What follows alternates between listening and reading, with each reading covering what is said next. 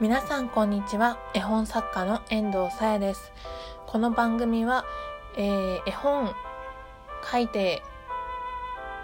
たくさんの人に読んでもらいたいな絵本作家遠藤さやが1ヶ月半後のトークイベントにゲストスピーカーとしてお呼ばれしたために慌ててトークの練習をしながら絵本トーク絵本作家トークを楽しく語らうそんなラジオとなっております。はい。ただいま7月31日時刻は朝の8時58分でございます。いつもより遅い時間に収録をしております。そう気づいたあなたは偉い。私は今日普段働いているオフィスレディのお仕事お休みでございます。イエーイ。はい。リスナーの中にはあこいつ今日休みかもしれねえとかって思ってくれてる人っているのかな？どうなんでしょうね？はいわからないけれどでも聞いてくださっている皆さんありがとうございます。そんなこんなで今日の話題は、今日の話題は、はい。絵本作家が、絵本好きがおすすめする、これは見とけ、聞いとけ、です。イエーイはい。えーとですね、このラジオで、まあ、過去の回でいろんな絵本を紹介してきたとは思うんですね。まだまだ紹介しきれない作品はたくさんあるんですけど、で、その紹介していない中で、これはちょっと遠藤、ちらっとでも聞いてほしいな、おすすめできるなっていうのが2つほどあるので、ご紹介したいと思います。まず1つ目。これはラジオというより、ポッドキャストなんですけれども、迫田大地さんと木村遥さんが放送していた、ひいきびいきというポッドキャストがあったんですね。あったんですねって過去形なのはですね、6月の30日に第280回で終わってしまったからなんですけれども、ひいきびいきという番組が終わってしまったんですね。ちょうど1ヶ月くらい前ですね。それまで、まあ、この番組を配信されるごとにとはいかなくてもちょこちょこと聞いてきた遠藤にとってはショック極まりないことだったんですけれどもはい。まあどんな番組なのかと言いますとそのパーソナリティラジオパーソナリティのラジラジオ、うん、パーソナリティのお二人迫田大地さんと木村遥さんがそれぞれご自身がひいきにしているものを語らっていくという番組だったんですね。だいたい1回の放送につき2時間ぐらい喋ってらっしゃったのかな。うんもしかしたらそうですね、このリスナーさんの中には聞いたことあるかもっていう人いるかもしれないんですけれども、初めましての方にもご紹介させていただきますね。で、その中で、あの、ひいきびいきという番組では、まあ、お二人がひいきにしているものを語らっていくんですけれども、コーナーの一つに、ひいき面、ひいき面というものがありまして、それは、その、ひいきびいきを聞いているリスナーさんから、まあ、その、テーマに沿って、私はこれをひいきにしていますっていうのをリスナーさんから募集をして、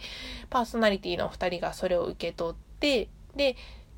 聞いてみる、あるいは見てみる、読んでみる、試してみるというコーナーなんですね。そのひいき面のコーナーでご紹介されてたのが絵本の回がありまして、それが第143回ひいき面絵本の回なんです。この143回を私はぜひおすすめしたいと思います。他の回もすっごい面白いので、まあ、あの、ご興味ある方は、その、それぞれの回のトップに何のひいきをしているかっていうのが必ずテーマとして載っているので、ご覧になっていただければ嬉しいなと思うんですけれども、もしこの遠藤の放送を聞いてみて絵本に興味がある方というのがいらっしゃいましたら、143回のひいきめ絵本をおすすめします。ここで、まあ、そのリスナーさんが紹介してくれた絵本を、そのパーソナリティのお二人が読んで感想を述べられたり、こういう絵本なんですよっていうのをご紹介していっていて、なんかその姿勢というか、あ、絵本でこういう風に紹介するとすっごい、なんか魅力的に映ってそそられるなっていうそういうなんか私もラジオを撮る身にはなったんですけれどもそういった姿勢とかもなんかこう正してもらえるような気がして今でも時々聞いていますただまあ「ひいきびいき」という番組は終わってしまっているのでもうしばらくはこの番組残していただけると最終回でおっしゃっていたんですけれどもいつ聞けなくなるかわからないのでもう耳に焼き付けようと思います。はい。一つ目終わり。続いて二つ目。アプリです。これは日本新聞という名前のアプリですね。で、まあ、新聞と名前の付く通り、ニュースについて、まあ、紹介をしていくアプリなんですね。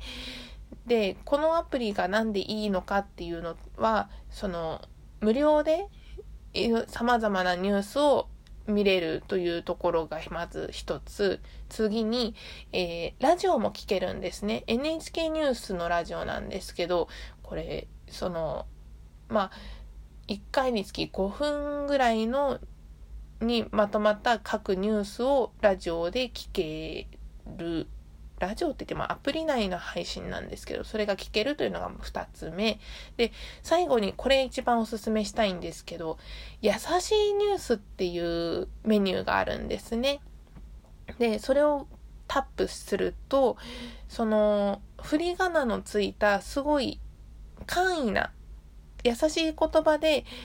ニュースが紹介されているんです。だからなんていうか、おすすめし、特におすすめしたい人が、まあ、お子様、その小学生ぐらいのお子様とか、あとは海外から日本に来たその外国人ですね。日本語を勉強中ですっていう外国人の人とかあとはまあ識字その字を読むのがちょっと最近難しくなってきたわなご高齢の方あるいはまあ何らかしらのご病気を持ってらっしゃる方でも、何て言うか、頭に入ってきやすい簡単な言葉でニュースが聞けるので、おすすめだなと思って今回ご紹介させていただきました。はい。優しいニュースはね、そんなにこ更新頻度は高くはないんですけど、まあ、あの、時事ネタもあるし、パンダ生まれたよみたいな、この間のシャンシャンのニュースとかもあったし、様々なジャンルが、まあ、読めるので、おすすめしたいですね。はい、こんなところでしょうか。今回はちょっとミニマムな回でお送りしました。最近、そう、カンペを用意しました。そう、昨日の回もカンペ用意したし、今日の回もカンペを用意しました。まあ、カンペって言ってもどんなことを話すかっていう箇条書きのカンペなんですけど、これを用意した方が、何て言うか、ラジオを撮る上では、安心できるんだなって自分自身がどんな風に話したらいいのかっていうのをこう順に沿ってこうメモに残っているっていうのは安心できるんだなと思いましたね。ただまあトークイベントはぶっつけ本番の当日質問が舞い込むみたいななんかそういうイベントなのでぼちぼちとカンペを見ないでも 自分のことをうまく話せるようなそういったトークも踏まラジオでは配信していきたいと思っています。はい。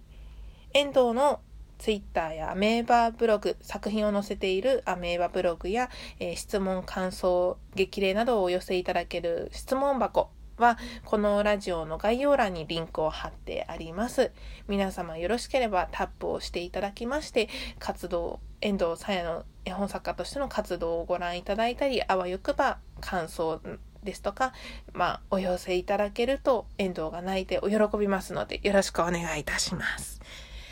これから遠藤の予定といたしましたら、ちょっと外出をしてまいります。帰ってきてから絵本を書こうかなと思っていますね。できれば今日絵本をアップしたいんですけれども、さてどうなることやらちょっと低気圧気味なので体調と相談しながらゆるーく楽しくやっていきたいと思います。皆様良い一日をお過ごしくださいませ。絵本作家の遠藤さやでした。ありがとうございました。